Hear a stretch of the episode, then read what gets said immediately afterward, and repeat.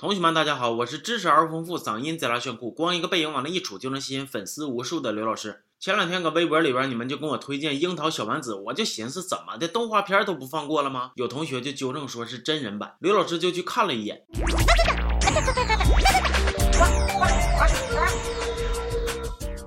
看完之后，我就陷入了深深的沉思！多少年没见过这么纯真质朴的表演了，沁人心脾，醍醐灌顶，是不是上帝在我眼前遮住了帘儿，忘了掀开呀？完了，还隐隐的感觉有点辣蒿的疼。樱桃小丸子讲的是一个小学生日常生活的温馨喜剧。然后咱们再看啊，这个真人版里边的小学生，虽然个头一米七八，胸脯子一个赛一个大，但是完全不耽误童真的气息由内而外的散发。你们寻思寻思啊，再过两年，海尔兄弟如果也照这么拍，弄两个二十好几的长腿细腰有腹肌级的大小伙子，一个穿着蓝裤衩，一个穿着黄裤衩，就这么晃晃悠悠演个二三十集，你们摸着良心，发自肺腑的说，想不想看？咱们说回这部剧哈，刚打开视频，眼瞅着一群三十好几的老爷们嘴里边叨叨叽咕的，发出断奶没几天，舌头都捋不顺溜，非常卖萌的声音的时候，都给我吓蒙圈了。爸爸，可不可以让我去学小提琴啊？不，导演你就跟我实话实说，你是不是玩小咖秀上瘾了？非常喜欢这种声音画面的反差呀。完了你就拍一个电视剧版的来霍霍观众来了。那么接下来刘老师就要挑几个故事给大家往细了讲讲了。来来来，睡觉的同学可以把眼珠子睁开了，没睡的同学扒拉一下身边睡着的同学来听讲了。第一个故事讲的是咱们的主角小学三年级的丸子，差不多也就九岁吧，就想赖个床睡个回笼觉，他妈就叽歪的死活不让他睡了，还偷摸的把闹钟调快了，让他早早就奔学校去了。小丸子本想靠着自己的力量起床，但是失败了几次之后投降了。哎呀，这不禁就让刘老师回忆起前两年还在上小学那段时光啊！东北的冬天，外边下雪结冰，嘎嘎的冷啊！搁被窝里边一躺，暖乎的，说啥也不想起床，那可真是铁打的身体，磁铁打的床啊！一说起床上学就跟要命似的。不过刘老师用两 T 的硬盘发誓，在刘老师的胸脯子跟女主一样大啊啊，不是在个头跟女主一样高的时候，这种赖床之后撒娇耍赖卖个萌的事儿呢，我要是干了，那肯定就是一顿胖揍啊！第二个故事讲的是一个老师给一屋子看着比他都壮的学生讲，小朋友遇见奇怪的人就撒楞的跑。那这个时候就有同学产生疑问了，啥是奇怪的人呢？老师就非常耐心的给他们解释了一下，就是当你遇见一个人哈，身上穿件风衣，脚上踩双拖鞋，看着上下灌风，连腿毛都隐约可见，嘿嘿嘿跟你一通乱笑，还说要给你看个宝贝的时候，那你就麻溜的转身，然后让以狗撵的速度迅速的逃走，千万别好奇。然后小朋友接着问哈，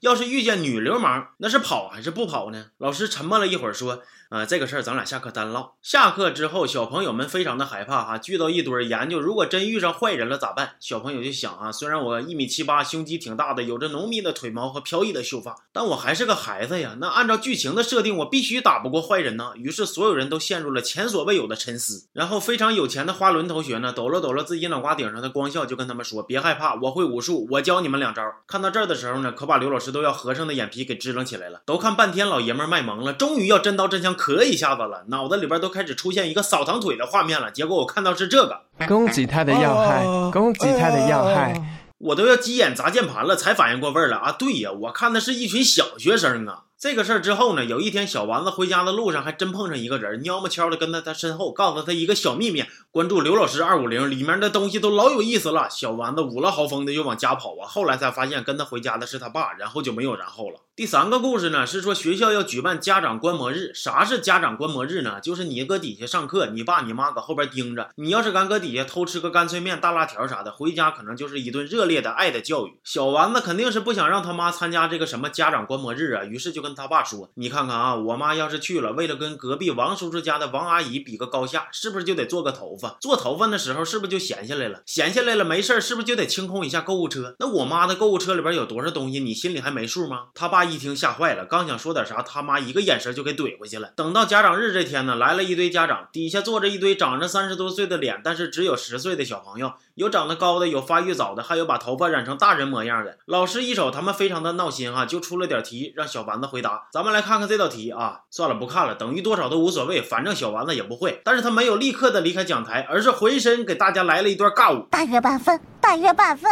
看完之后，我就想问一句哈，偏方究竟是个啥心态？整这老些二三十岁大丫头大小子的，有的孩子都能打酱油了，还搁这跟我装可爱凹造型呢？眼瞅着小丸子都成大丸子了，而且这都大到啥样了，都成四喜丸子了吧？可是智商还是停留在学前班。你怎么给电视机前的真正的小孩解释，那个大姐姐不是因为智障才二十多岁了还在念小学呢？现在你们就欺负观众人傻钱多是不是？管他是抄袭还是百分之九十的借鉴，管他拍完观众看了是哭是笑还是恶心的想吐，只要是能圈钱就啥都不管不顾了，是不是？这没脸没皮的神功也是练的牛逼哄哄的。回想起我小时候都看什么舒克和贝塔呀、大闹天宫啊，你再看看看现在这些孩子，电视里边播的《无法天女》，电脑里边放的《樱桃小丸子》辣眼睛版，哎呦我的妈呀，我真心疼祖国的花朵啊！